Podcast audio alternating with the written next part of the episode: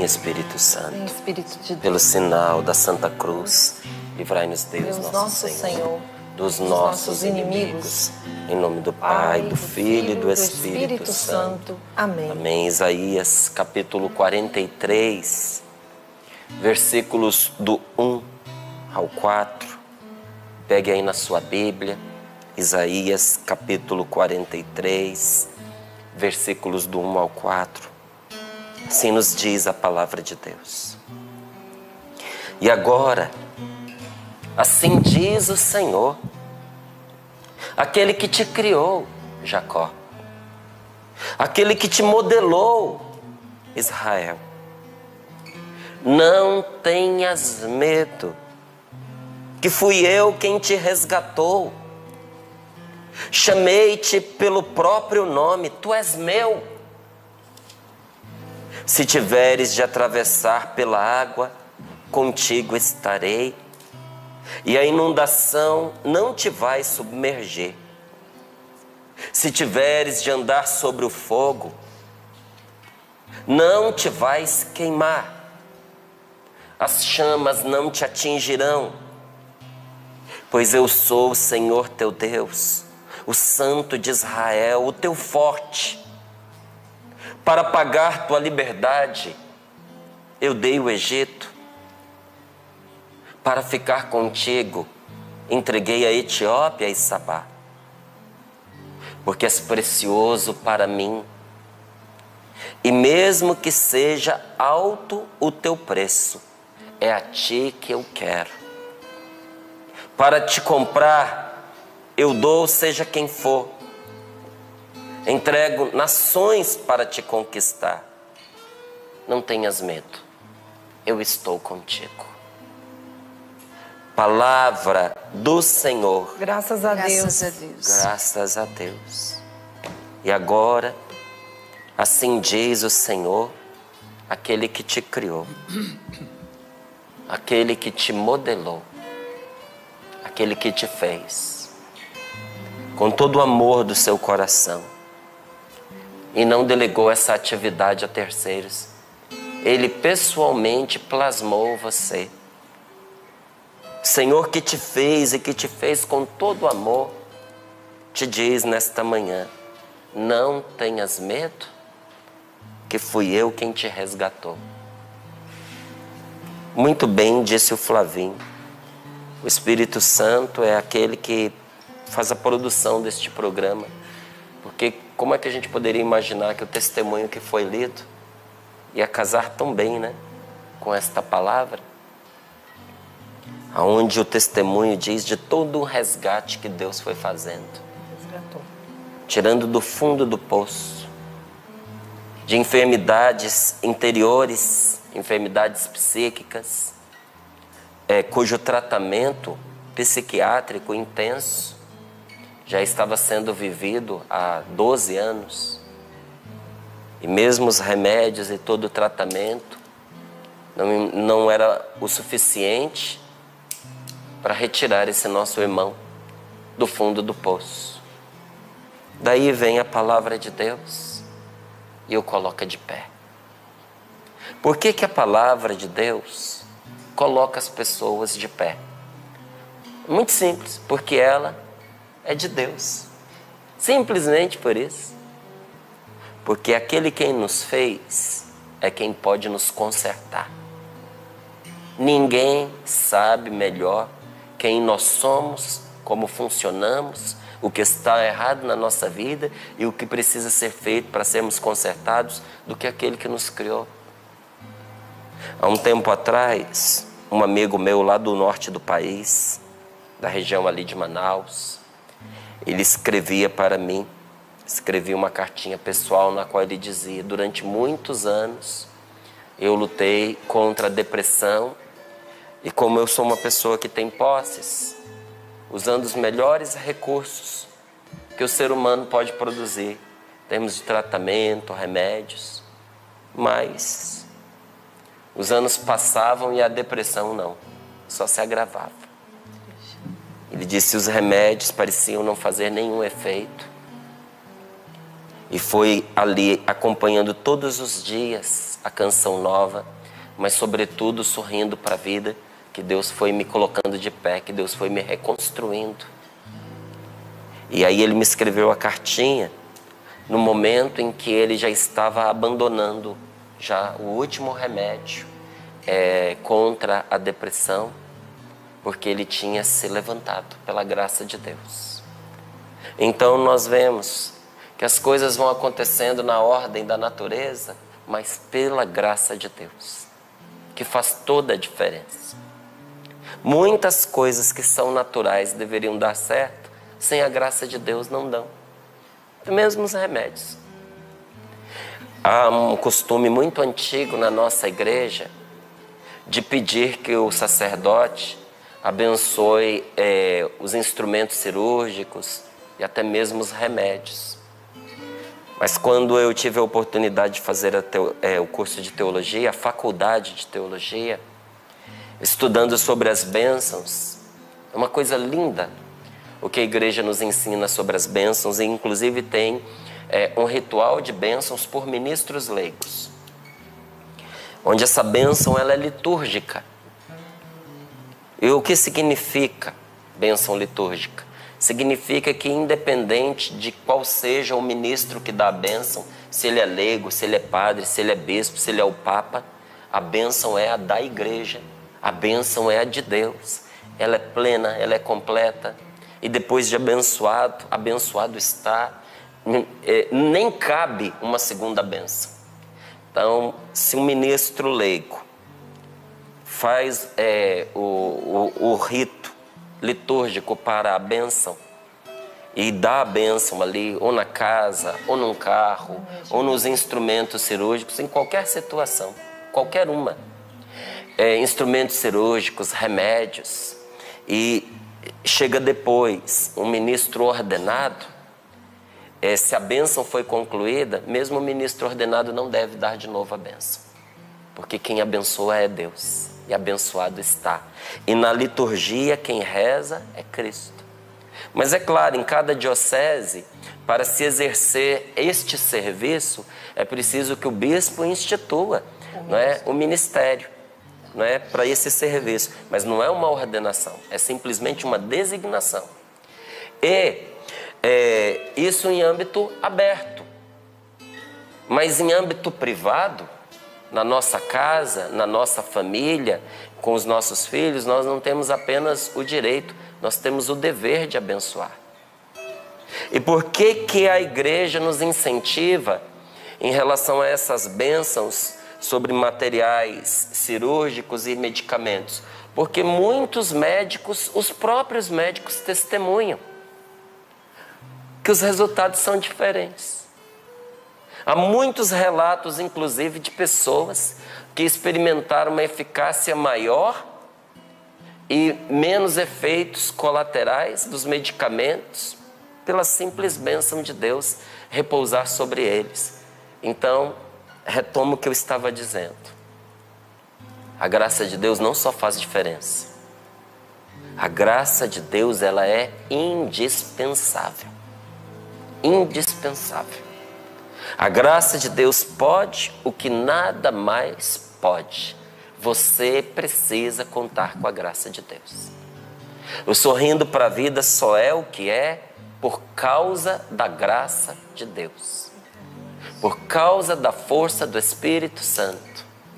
E a palavra de Deus, animada pelo Espírito Santo, é um fogo vivo que aquece, que ilumina, que consome. Você está vendo? Como é bom estarmos assim na presença do Senhor. E aí hoje esta palavra vem a nós para dizer, vem a mim para me dizer, vem a você para lhe dizer: não tenhas medo, que fui eu quem te resgatou. Não tenhas medo, que fui eu quem te resgatou. Eu te chamei pelo teu nome. Tu és meu. Você sabia que Deus sabe o seu nome, mas sabe de verdade.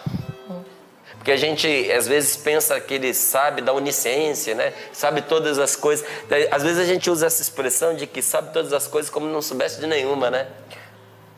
É, porque com, com o ser humano é assim, com Deus não. Às vezes quando você fala de uma pessoa assim, ah, é um sabe tudo, é a mesma coisa dizer um sabe nada.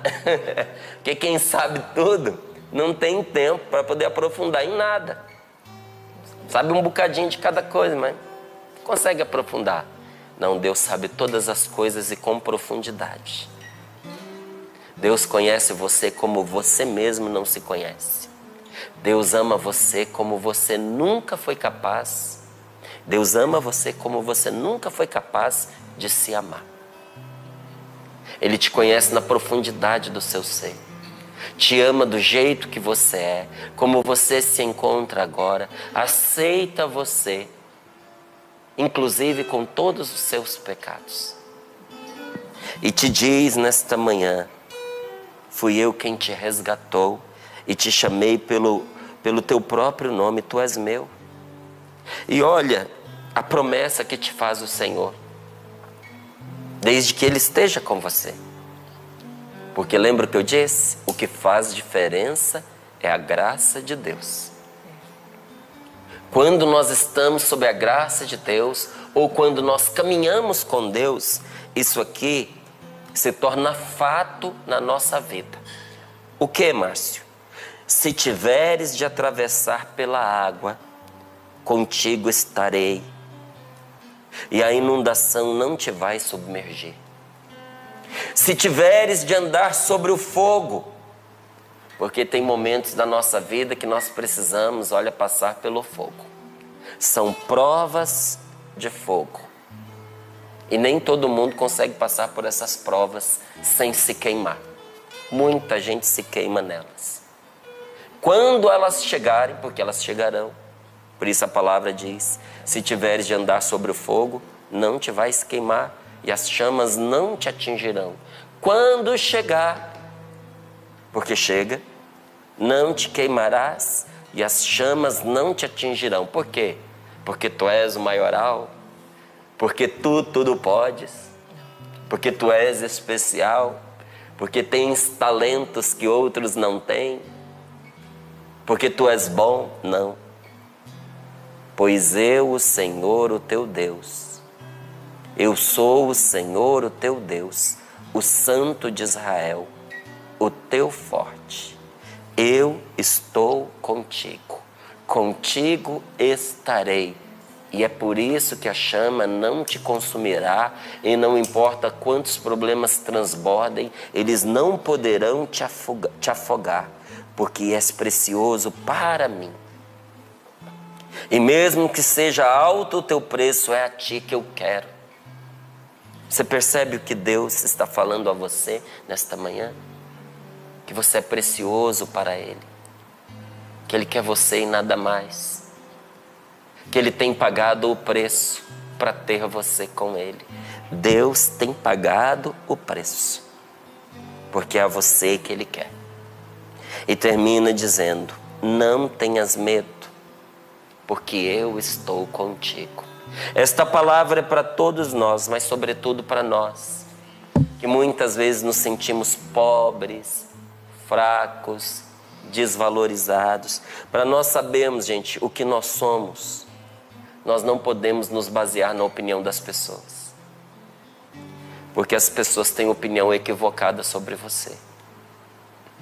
As pessoas sempre erram quando emitem uma opinião a nosso respeito nunca acertam. Sabe o que é nunca? Nunca acertam. Ou erram para mais, ou erram para menos, nunca acertam. A pessoa que mais conhece você não acerta na opinião que tem a seu respeito. E sabe o que é pior? Nem você mesmo. Tem uma opinião exata de quem você é.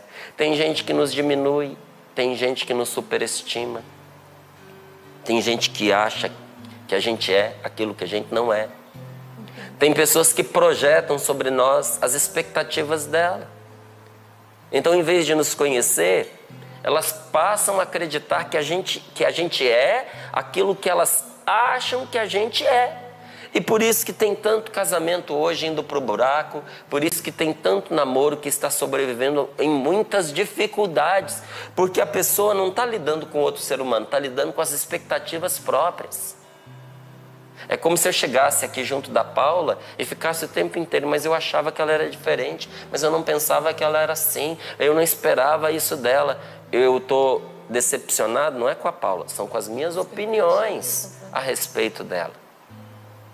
Então veja, se as pessoas erram na opinião a seu respeito, por que, que você valoriza tanto a opinião das pessoas no que diz respeito a você? Elas não sabem quem você é.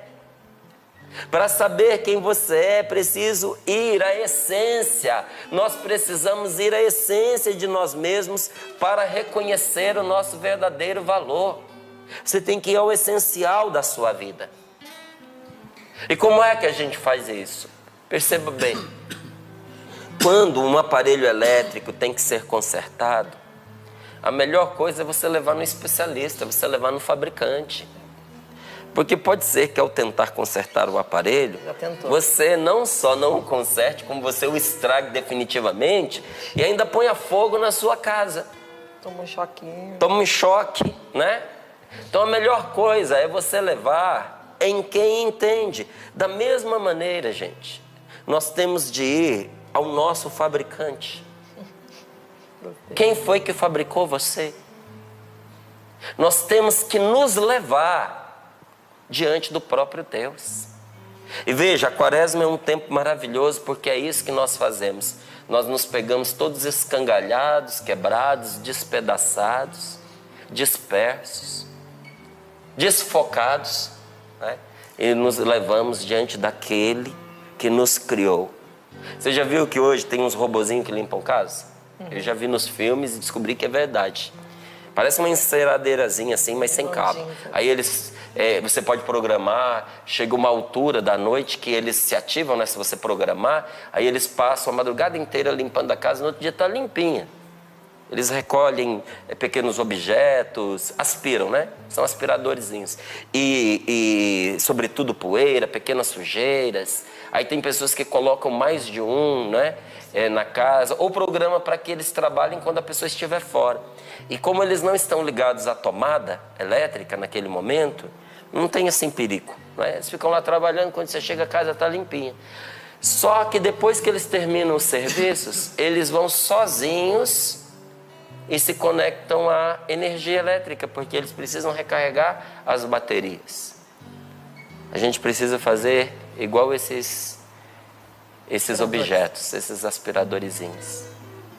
Depois de nós termos feito um bom trabalho, depois de nós termos feito a limpeza que a gente precisa fazer, prestados os nossos serviços, é, cumprido a nossa rotina, nós temos que ir nos colocar diante daquele que pode nos recarregar.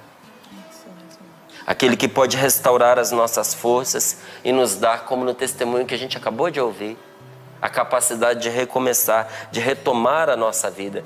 Nós temos, gente, que nos colocar diante de Deus. Ele quem nos fez, para que Ele nos revele o que nós somos. Para que Ele nos revele o valor que nós temos. O seu valor não é dado pelo que você faz. Ah, eu não tenho faculdade, eu valho menos que uma pessoa que fez faculdade. Nunca. Quem foi que te disse uma besteira dessa? Ah, porque eu ganho menos, eu, eu tenho menos valor. Pode ser que as pessoas não te deem o valor devido, mas você não tem menos valor porque você ganha menos. Isso é, é meramente acidental, poderia ter sido completamente diferente. Por isso que é uma idiotice quando a gente começa a julgar as pessoas por raça, não é? por, por é, lugar onde nasceu, não é? cidadania, porque isso não é mérito dela. Ela poderia ter nascido em qualquer lugar do mundo. Se o pai dela tivesse em trânsito, tivesse no outro país, ela podia ter nascido lá, o pai e a mãe. Não é a mãe, né? Porque o pai sozinho não ia dar para nascer. Mas se a mãe grávida estivesse lá, ela poderia ter nascido em qualquer lugar. Então, como é que eu posso me achar melhor do que uma pessoa porque eu nasci no Brasil, ou porque eu nasci na Espanha, ou porque eu nasci no Japão, ou porque eu nasci na Alemanha, ou porque eu nasci nos Estados Unidos? Quem pensa assim é que está se diminuindo, porque você está colocando o seu valor em coisas que são corriqueiras, acidentais, não tem a ver com a sua essência. Pare de se desvalorizar. Perceba uma coisa: Deus te quis e te fez.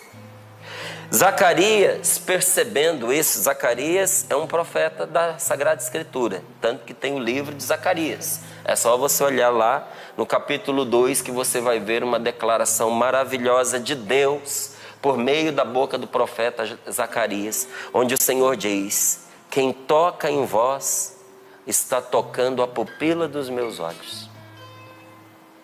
Quem que você deixa enfiar o dedo na pupila do seu olho? Já aconteceu de alguém colocar o dedão ali na pupila do seu olho?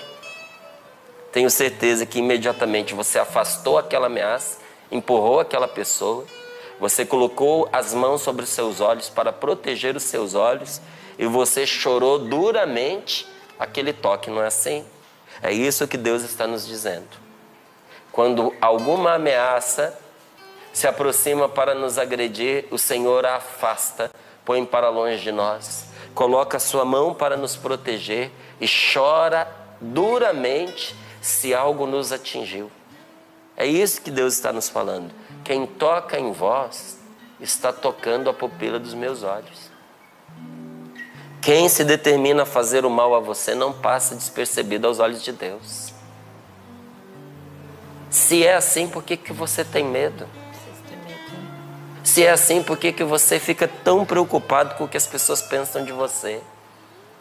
Um dia, um rapaz tinha um professor que não era um simples professor.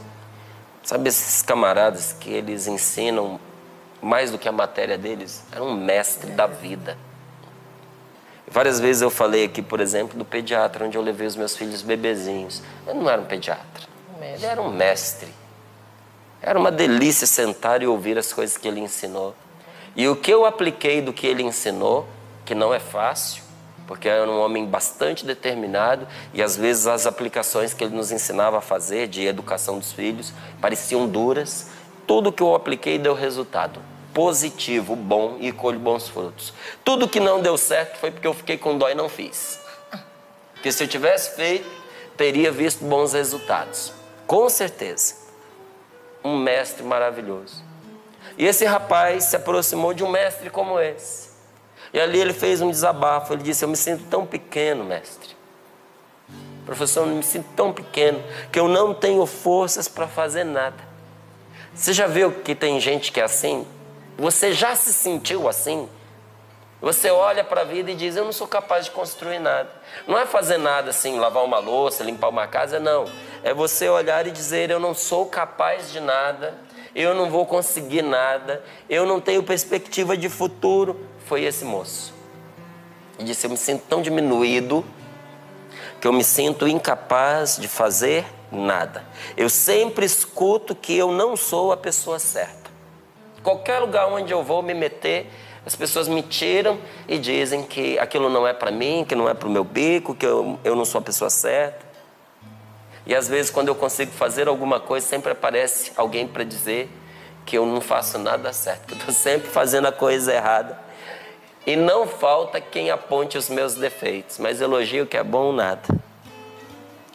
E aí o professor ali, entretido nas coisas que ele estava fazendo, mas trabalhando por dentro vira para aquele rapaz e diz assim: Olha, eu poderia te ajudar, mas infelizmente eu não tenho tempo, estou muito ocupado com o meu trabalho. Não vou poder fazer nada por você. E quando o garoto ouviu isso, só confirmou dentro dele aquilo que ele já pensava. Ninguém tem tempo para mim, ninguém me dá atenção, ninguém me dá valor. Mas aquilo era só o primeiro passo do que aquele mestre queria fazer. E antes que o rapaz afundasse na tristeza, ele disse: Mas veja bem, é que eu não tenho tempo mesmo. Mas se eu tivesse um tempo, eu poderia te ajudar. Então vamos fazer o seguinte: se você me ajudar no trabalho que eu estou terminando, eu vou ter tempo, porque você ganhou esse tempo para mim, e esse tempo que você ganhar eu posso dedicar a você. Que tal? Aí o rapaz começou a prestar atenção a ele, deu, deu atenção de verdade. E o professor continuou falando: Eu preciso vender esse anel aqui que eu tenho, que é uma das joias mais valiosas para mim. Mas eu preciso vender porque eu tenho que pagar uma dívida. E eu teria que sair para aí para poder fazer uma avaliação, para poder fazer as ofertas e ver qual é o maior valor que eu adquiro no anel. Se você me poupar esse trabalho, o tempo que eu ia gastar fazendo isso, eu posso dedicá-lo a você.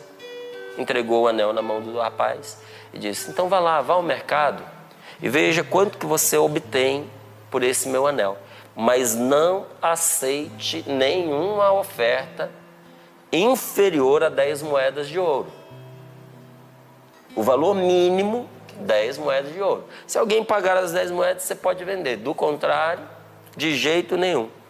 E o rapaz subiu no cavalinho dele, foi aonde era o mercado, saiu é, nas lojas que, nas barraquinhas, né?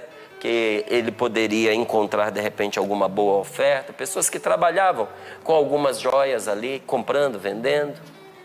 Mais interessante, as pessoas não se interessavam por aquele anel como ele achou que se interessaria.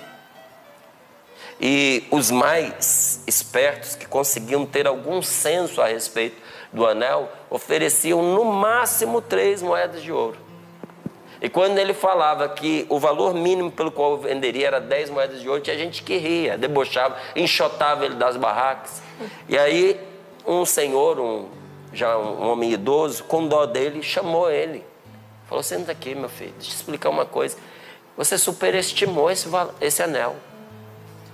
Você está pedindo demais, ele não vale isso. Você não vai encontrar, não precisa nem vender para mim, mas você não vai encontrar ninguém que te ofereça mais do que três moedas de ouro nesse anel. E o rapaz, convencido disso, né, voltou lá para o mestre, dizendo para ele como é que tinha sido a saga dele naquele dia.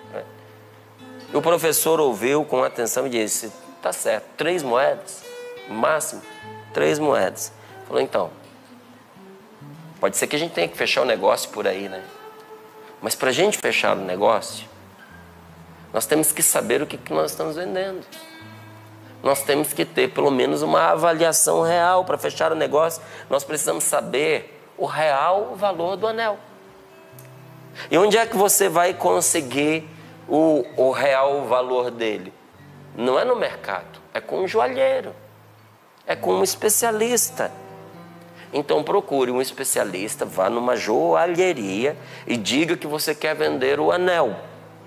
E pergunte quanto que o joalheiro paga por ele. Só que agora nós vamos mudar a estratégia. Nada de dar moeda de ouro. Não importa o quanto o joalheiro ofereça, você não venda o anel de jeito nenhum. Você descubra o valor e você volte aqui depois. Não venda. Aí ele chegando no, no joalheiro melhor da cidade, ele apresentou aquela peça. O joalheiro viu, virou praticamente o anel em todas as direções, pegou uma lupa, olhou com profundidade, demorado. Foi lá, abriu um catálogo, folheou, folheou, folheou, comparou o anel. Chegou para o rapaz e disse: Eu te pago de imediato 58 moedas de ouro se você tiver pressa.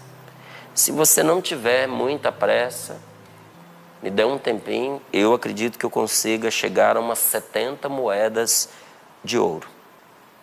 O menino ficou simplesmente assustado, assombrado, porque no mercado não pagavam três. Agora esse homem estava falando em 70. E, e perguntou para ele, mas por que, que esse anel tem tanto valor? E o joalheiro disse para ele: porque não se trata de um simples anel, essa peça é raríssima. Esse anel que você trouxe para mim, ele é parte integrante de um cetro de um rei extremamente famoso, chamado Salomão. Você ouviu falar? Ele disse: Este é um elo perdido do cetro de Salomão. Você tem nas mãos uma raridade. O que você tem é algo único. E depois dele voltar e ele relatar ao seu mestre o que tinha acontecido, o professor vira para ele e diz: Você é como esse anel. Você é uma joia valiosa, única. O mestre nunca teve a intenção de vender o anel. Ele queria fazer que aquele rapaz compreendesse o que Deus quer que você compreenda nesta manhã. Porque esta palavra é de Deus para você.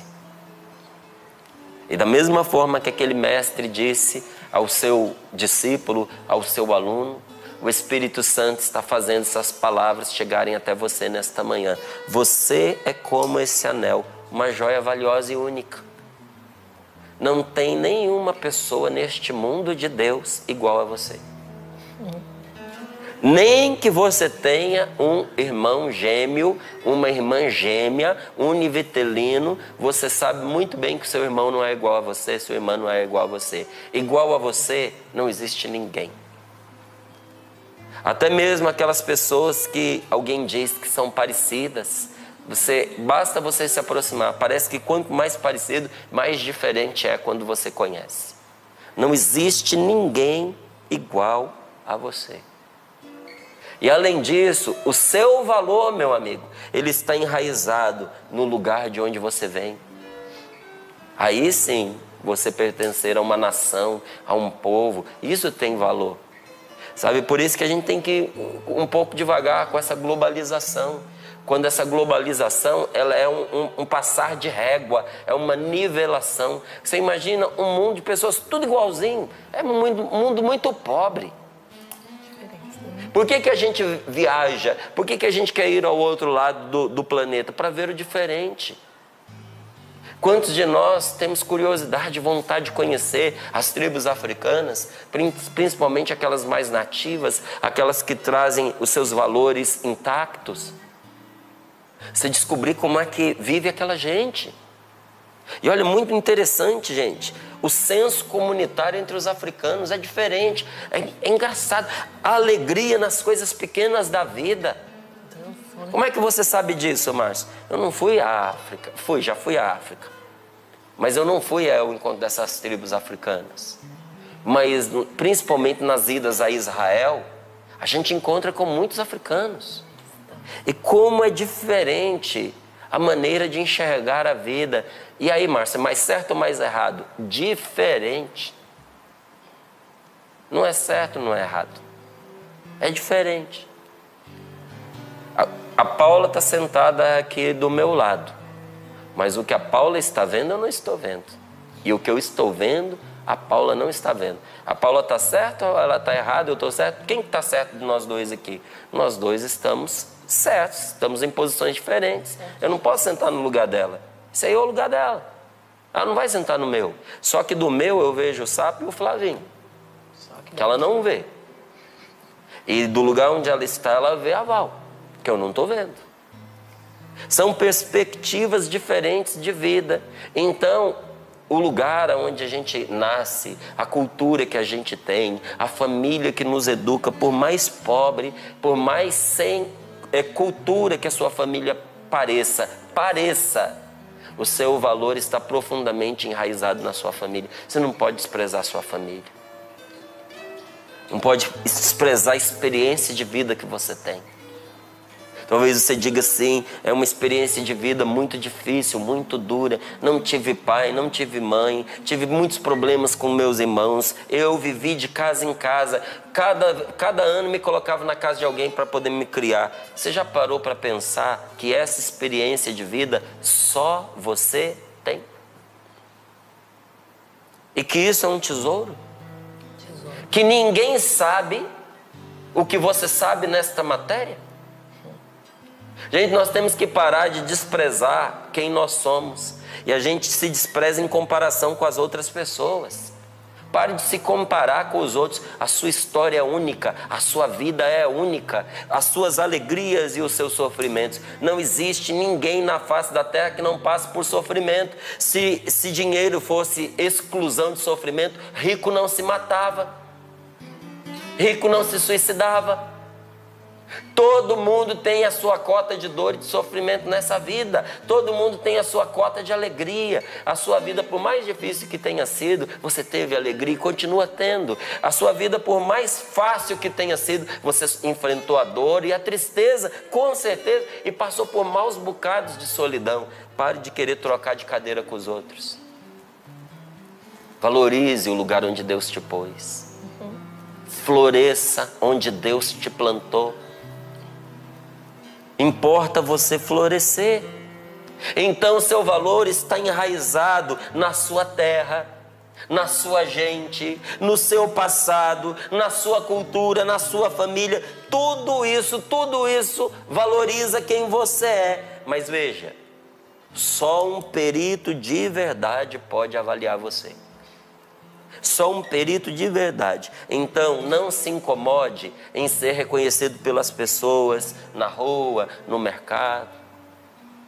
Olha, sinceramente, quase todo dia você vê, eu estou aqui na Canção Nova, pelo Brasil inteiro, né? através da TV Canção Nova. E quando eu saio por aí, eu tenho clareza de que ninguém tem a obrigação de me reconhecer. Ninguém tem a obrigação. E querer ser reconhecido por causa disso é ridículo. Um dia eu topei, Flavinho, com outro apresentador de um outro canal de televisão. O rapaz chegou para mim, bem pomposo, e disse assim: Você não está me reconhecendo? Eu aprendi a não mentir nessa matéria. Eu falei para ele: Não. Ele ficou magoado. Como é que eu vou reconhecer se eu não o assisto? Gente, que, que, que paspalhice esse negócio. A gente achar que todo mundo tem que saber da gente, reconhecer a gente. Olha, você vai entender um dia que às vezes você não ser reconhecido é uma benção. Você ser anônimo é um conforto. Ah, você acha ruim ser reconhecido? Não, não acho ruim, não mas também tem o seu valor, às vezes, você não ser reconhecido. Você fica mais quieto, mais sossegado.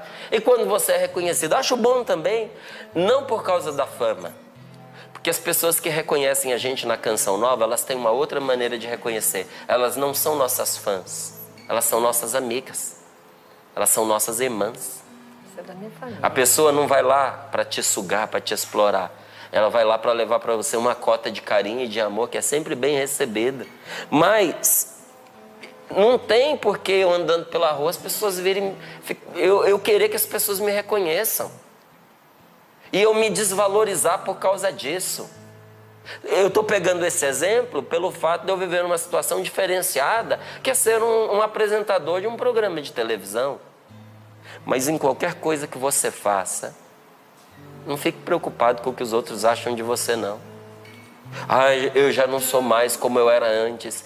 Bons os tempos de outrora, em que todo mundo reconheceu o meu valor, em que eu, o cargo que eu ocupava. Meu filho, isso é besteira, isso vai passar.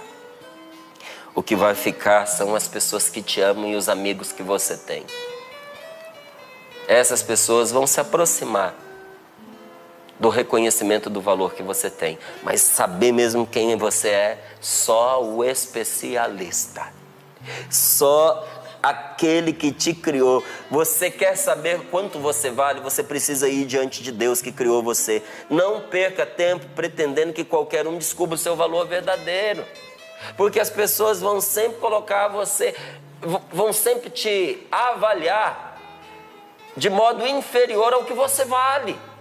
Por mais que elas valorizem, elas nunca vão conseguir reconhecer o seu real, o seu real valor. Recorra sempre ao perito para que ele te valorize. E eu termino aqui dizendo a você: muitas vezes, são muitas, não são poucas, não, muitas vezes nós procuramos aprovação e reconhecimento de pessoas que não valorizam nem a si mesmas. Se a pessoa não se valoriza, como é que você quer que ela valorize você? Tem gente que é mestre em dar conselho para os outros como ele deve viver, como é que ele deve se comportar com a família dele. A pessoa tem todas as soluções para os problemas familiares do outro, mas você vai ver a vida dela tá um caco. As pessoas dentro de casa estão sofrendo com ela. Você vai me perdoar. Não é que a vida da pessoa tenha que ser perfeita, Mas quando alguém vem me dar um conselho, eu olho para a vida da pessoa, para eu saber se ela sabe do que ela está falando. Tem gente que não, tem gente que faz o que o primeiro que aparece manda fazer. Não.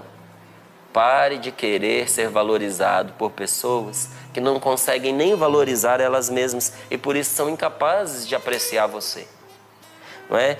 Quem não sabe o valor que, que temos, quem não sabe o meu valor, quem não sabe o seu valor, quem não sabe o valor da sua família, quem não sabe o valor que nós temos, vai manifestar todo tipo de opinião a nosso respeito, positiva, negativa, mais ou menos. Vai quase que acertar, mas não vai acertar. Mas o perito, o grande especialista, ele conhece a nossa identidade e ele já pesou os nossos corações, pois foi ele quem nos criou. No barro que nós fomos moldados, Deus soprou o seu espírito de vida e por isso nós valemos tanto. Você não é só a capa, você não é só a casca, você traz dentro de você um tesouro inestimável. Deus soprou sobre você o Espírito Santo. Você é templo de Deus, você é casa de Deus. Por isso que o diabo tem tanta inveja de você. Por isso que o demônio tem tanto ódio de você. E vou dizer por último uma coisa que talvez você não saiba mas é tão verdadeiro quanto as outras que eu lhe disse. Por isso que o demônio tem medo de você. Medo de que você descubra a força que Deus colocou dentro do seu coração, infinitamente superior a qualquer mal que ele possa lhe fazer. Deus te ama e você vale muito.